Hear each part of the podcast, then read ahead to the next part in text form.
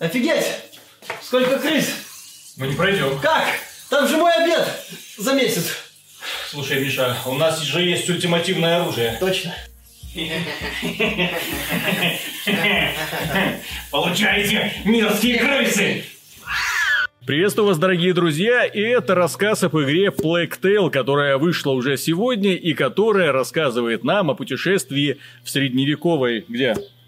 Франции. средневековой 14 века. Франции 14 века, да, во время эпидемии чумы маленькой девочки, 15-летней, по-моему, и маленького мальчика, ее же брата, которые пытаются выживать в непростых условиях, потому что им, знаете ли, не помогают. Их преследуют, им приходится обманывать не только многочисленных крыс, которые суетятся под ногами и норовят тебе съесть, но также стражников, которые ко всем людям, которые пытаются выйти из э, зоны, так называемой, да, заражения, относятся заочно с подозрением и пытаются их максимально быстро укокошить. Миша прошел игру, прохождение у него заняло где-то часов 9-10 Да. примерно, да, то есть это одиночное, интересное приключение, линейное, опять же, да, и таких игр, вы знаете, как-то маловато. Как-то маловато, если сравнивать со всеми вот этими продуктами от крупных издательств, которые пытаются в масштаб, в открытый мир, в интересные какие-то там противостояния, в онлайне куда-нибудь влазить. Нет, это просто камерная разработка от небольшой студии, которая пытается рассказать нам интересную, в первую очередь, историю в красивых декорациях и при этом поднимать непростые темы, в данном случае, да, чума, средневековье, Франция. Да. Ну, Отсылок Ubisoft нету, что интересно. А, ты знаешь, э, Plague Tale это каком-то смысле развитие концепции сингл AAA, которую вот начала студия, предложила студия Ninja Theory в своем проекте Hellblade. Да, у этого проекта есть издатель Focus Home Interactive, но у меня ассоциации именно как вот с тем, что это продолжение, вот попытка надстроить над э, тем, вот что предложила Ninja Theory в Hellblade. Это именно линейное приключение с э, достаточно простой механикой, с акцентом в том числе на сюжет и над тем, что тебе интересно идти вперед. Тебе не скучно. Мне ни разу не становилось скучно на протяжении всего прохождения. Эм, В первую очередь за счет того, что в игре постоянно, в сюжете постоянно что-то происходит. Не стоит ждать от этого проекта, вот, чтобы позитивно воспринимать повествование, не стоит ждать от этой игры уровня God of War взаимоотношений там Кратоса и Боя или там уровня The Last of Us. Э, нет. Это скорее, ну, что-то попроще. Более того, сюжет здесь больше такое, как бы это сказать, я бы это писал словом мрачное эффектное приключение. То есть, да, оно такое вот депрессивное местами, да, там перед тобой страшные там последствия какой-то-нибудь в, в этой той же столетней войны, там чумы и так далее. Смотришь, ужас какой. Ну, вот обглоданные именно- трупы, да. Да, да, да, обглоданные трупы, там Вонь. инквизиция к- развешивает людей, там сжигает и так далее. В общем, веселуха полная. Вот. э, Но в то же время, например, взаимоотношения Амицы и ее брата Гуго, они, ну, как бы это сказать, поверхностные. Вот, к сожалению. То есть, да, там есть интересное, как вот этот Гугу, который всю жизнь прожил в э, фамильном поместье, внезапно там мир, ну, бабочки, лягушки и так далее. Там Амица, который так пытается его защищать и совершает ошибки. Но вот эти вот интересные взаимоотношения как-то, они сделаны классно, но нету продолжения. То есть потом это все равно все приводится к определенной точке достаточно быстро, и ты думаешь, а, вот тут же ж был хороший задел, почему его нет? Но ты можешь об этом не думать. Все время что-то происходит. Хоп, появился один персонаж, хоп, появился второй персонаж. Хоп, там показали вот этого а, одного из главных антагонистов Николая. Ну вот, такой крут, понимаешь, он крутой злодей. Да, здесь одномерные злодеи, здесь максимально одномерные злодеи. С жаждой власти или которые, ну, типа, я злодей. Не, Ну, ну тогда крутые. лю- люди Ну. были простые. Не, ну понимаешь, можно же показать там э, даже в рамках простого средневековья. там, Еретик, не- сжечь его. несколько там Всё. э, слоев персонажей нет. Ну. Здесь персонажи, здесь я же говорю, персонажи, э, ну в каком-то смысле, может даже их сейчас в Марвел раскритиковали, но мне кажется нет. Мне не хочется их критиковать, они крутые. Это крутые одномерные злодеи. Вот этот Николай, этот рыцарь вот в этом вот шлеме с крестом, там, с ногами, у которого замотаны колючей проволокой, или другие рыцари в этих таких вот замызганных доспехах, инквизиция такая. Понимаешь, в этой игре есть явный элемент фэнтези. И вот под конец, если бы э, вне- внезапно выяснилось, что это игра по вселенной Warhammer а, Знаешь, у меня бы не было претензий. Не было бы вообще никаких претензий, если бы я внезапно Не узнал. было бы вопросов, скорее, Вопросов да? и претензий бы Так не ты бы такой, а, ну теперь все понятно. А, И претензий бы не было, понимаешь? Потому что, я же говорю, игра местами пафосная, местами эффектная. То есть эта игра не про то, что ты как-то там прям переживаешь за какого-то героя, прям там хочешь слезу пустить. Это игра прям... Офигеть! О, прикольно! Почему у вас нету Warhammer в названии? Все отлично. Все ж хорошо. И злодей такой, злодей такой, понимаешь, вот антагонист Николай, там его начальник тоже. Слушай, ну класс, класс. Ну, вот. То есть игра, я ж говорю, вот э, самое смешное, чтобы у меня какие-то вот не очень, может, здоровые, но ассоциации с каким-нибудь мрачным Индианой Джонс. Мгм. То есть не, это не глубокая какая-то драма, не какая-то там э, сумасшедшая личная трагедия, когда ты смотришь, ё, ё Нет, это я же говорю, ты смотришь, Класс. Что дальше? Что дальше? Что дальше? Что дальше? Что дальше? Интересно, прям интересно, прям интересно. То есть вот именно вот больше такое ощущение. Поэтому у меня вот больше такой призыв, скорее совет воспринимать э, историю в игре как вот именно приключения с простыми персонажами, ну, за которых ты будешь переживать, но, но прям не так, чтобы очень сильно, не прям, чтобы ты офигевал там от глубины их характеров, о том, как внезапно какой-то персонаж раскрывается. Там все достаточно просто, ты понимаешь. Видишь персонажа и плюс-минус все о нем уже понимаешь, и, в общем-то, он не сказать, что именно характером тебя как-то удивляет или там каким-то двойным дном. Нет. А, Это интересно, это не скучно. А, Почему, собственно, в Warhammer в игре есть толпы крыс? Почему они не называются скейвены? Могли бы назвать их Ну, скейвенами. они неразумные, я так понимаю, и определенно. маленькие. Они маленькие, их очень-очень много. Они буквально заполоняют собой там целое Мгм. пространство, то есть там такой ковер копошащихся тел.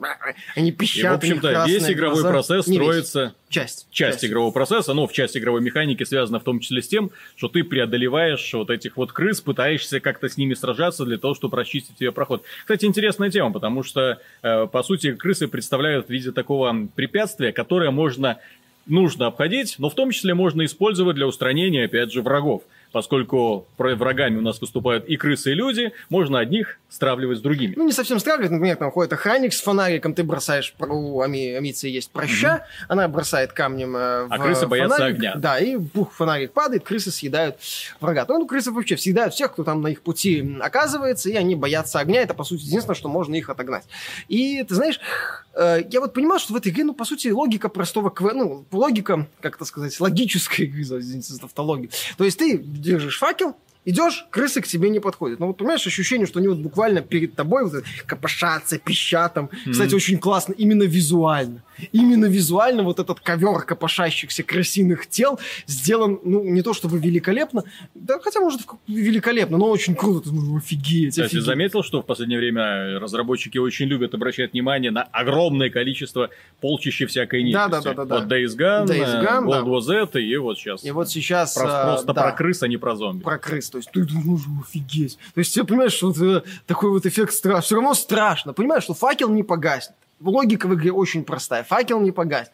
Пока ты его держишь, все хорошо. Но ты будешь... Ой, блин, ё, страшно. А если ты берешь палочку, которая сгорает, и идешь там к источнику света, быстрее, быстрее, быстрее, быстрее, Фу, зажег.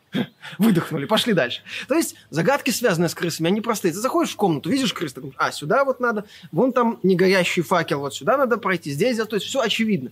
Но за счет вот этой вот визуальной части, за счет вот воплощения этих крыс, думаешь, то есть вот такой вот эффект возникает. То есть тебе все равно их, ты их опасаешься даже в тех вещах, где логика игры тебе говорит не опасайся. Ну, понятно, что это потом скрадывается, но тем не менее вот это вот интересно. Они, опять же, разработчики берут каким-то масштабом, каким-то необычным появлением этих крыс, какими-то элементами с этими крысами связанными. Ты все равно такой, говорю, вот именно удивляешься. Вот именно игра периодически тебя удивляет. Не механикой, не какими-то вот гениальными решениями в плане э, загадок каких-то многоступенчатых, их здесь нету. А именно вот в плане воплощения. Например, там есть э, великолепный момент, где Амиция э, вместе со своими со- соратниками э, э, взаимодействует с такими очень крутыми механизмами. Такой, «О, офигеть! Прикольно, как ты там этих крыс отгоняешь, как ты их пытаешься загнать там в яму. Это очень красиво смотрится, очень так вот эффектно. Тебе ну, просто хотя бы интересно за этим наблюдать. Это не такое стопроцентное интерактивное кино, одноклеточное, все-таки надо что-то делать, куда-то куда-то пройти, куда-то что-то нажать, э, повернуть, э, чуть-чуть подумать, и в то же время это не какое-то там суперсложное задание. Это то же самое касается, например, стелса с э, рыцарями, которые типично слеповатые, типично инертные. Вся сложность это в том, что ты, например, не можешь зачастую от них убежать. А если домиться и догнать, добегнали, ее одним ударом убивают.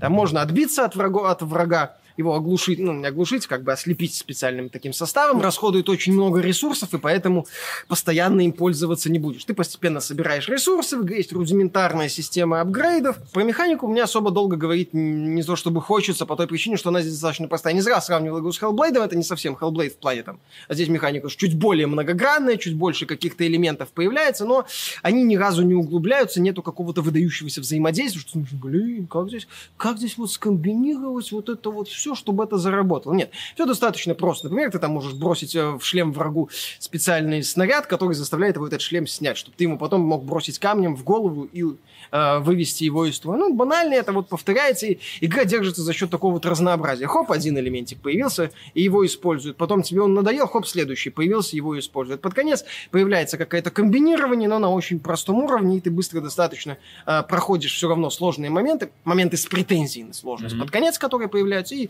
быстро забываешь. Это не игра про сложность, это не игра про какие-то э, супер крутые испытания, это не игра про какой-то выдающийся геймдизайн, выкуси японцы, например. Mm-hmm. Нет, это игра вот именно про то, что ты постоянно двигаешься вперед, что-то происходит. Один момент э, произошел, второй момент произошел, поползал на карачках по кустам, естественно. Угу.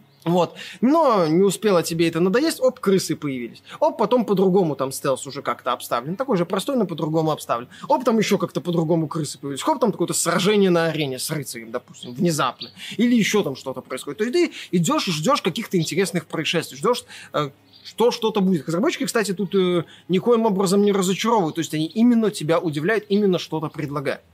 Вот. вот за счет этого, в принципе, вот мне игра и не наскучила. За счет, кстати, еще великолепных декораций. Очень красивый э, антураж именно, такой вот мрачняк, последствия столетней войны, последствия вот этой вот чумы, э, поселения великолепно, кстати, проработаны есть такая деревушка, например, есть город уже большой, видишь разницу, видишь последствия чумы в каждом как-то по-своему, то есть э, великолепная природа, особенно под солнцем, освещение разработчики, видно, очень много времени потратили на то, чтобы его поставить красиво, чтобы ты ну, восхищался некоторыми картинами, реально останавливался.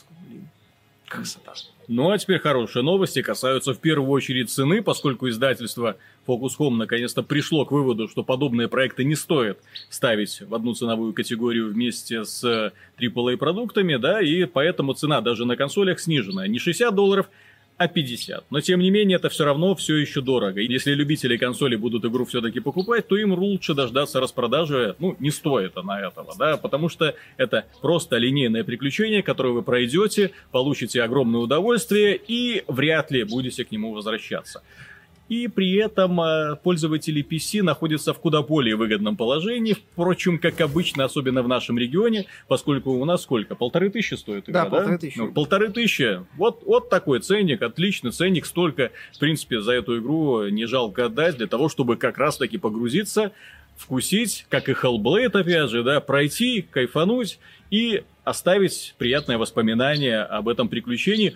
возможно, когда-нибудь его повторить, именно исходя из того, чтобы, ну, посмотрите же на этих крыс, посмотрите, кстати, очень классная актриса, мне очень понравилось, я смотрел несколько именно видео, где эти э, девочки, которые там участвовали в озвучке, рассказывали, очень, очень миленькие, в первую очередь, сами по себе, в жизни, имеется да. в виду. А, кстати, еще такой момент, да, в игре очень простая лицевая анимация, недор, не, недорогой продукт, очевидно, но а, многие сцены, они, скажем так, не статичные, то есть ты в это время что-то делаешь, многие сюжетные моменты. И, и камера, и в целом все подано и поставлено так, что ты не видишь их лица, слышишь их голоса. Английская озвучка в игре замечательная. На лицевую анимацию ты, понятное дело, в большинстве ситуаций не обращаешь внимания. А там, где обращаешь, но они старались сделать получше, но, опять же, не выдающийся.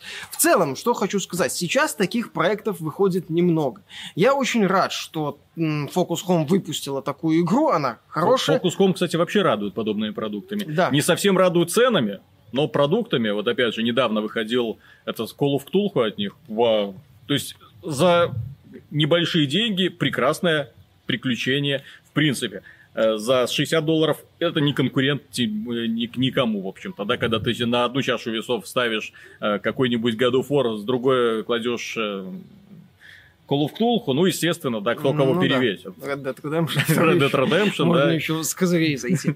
а, так вот, понимаешь, в случае с э, Plague э, Tale Innocence здесь интересно сделаны вот какие-то моменты с крысами. Нету, ну, мне кажется, да, несмотря на то, что здесь достаточно стандартный стелс, он постоянно разбавляется. Какие-то вот свои забавные штрихи в виде сеттинга, вот, в виде э, сочетания фэнтези и реальности. То есть, ну, интересно, ты понимаешь, что этот проект, скажем так, не полностью сшит из каких-то штампов, как в свое время, во времена PlayStation 3 Xbox 360, клепали одинаковые буро-коричневые шутеры с с войной из-за укрытий. Mm-hmm. Потому что это было модно. Или одинаковые попытки сделать Call of Duty. Но или очень... как сейчас одинаковые игры в открытом мире или с аванпостами. сейчас, да, Блин. регулярно клепают одинаковые игры в открытом мире с одинаковыми аванпостами, где герой это там не какой-то приключенец, это не какой-то там э, человек, который бежит навстречу опасности. Это победитель аванпостов.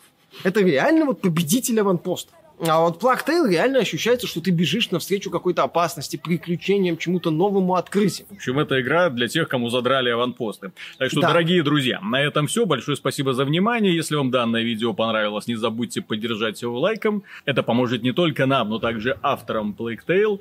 И, конечно же, подписывайтесь на канал, где еще вы узнаете о хороших, эм, небольших, маленьких, красивых камерных играх, причем всю правду. Вот, а не то, что себе там мнят всякие игровые журналисты профессиональные, которые лишь бы им все засрать. Нет, у которых ломка от аванпоста. Надо больше вот, Да, поэтому любителям линейных приключений, которым не является э, принципиальным наличие в играх сложных испытаний, Black Tail определенно стоит посмотреть. Пока.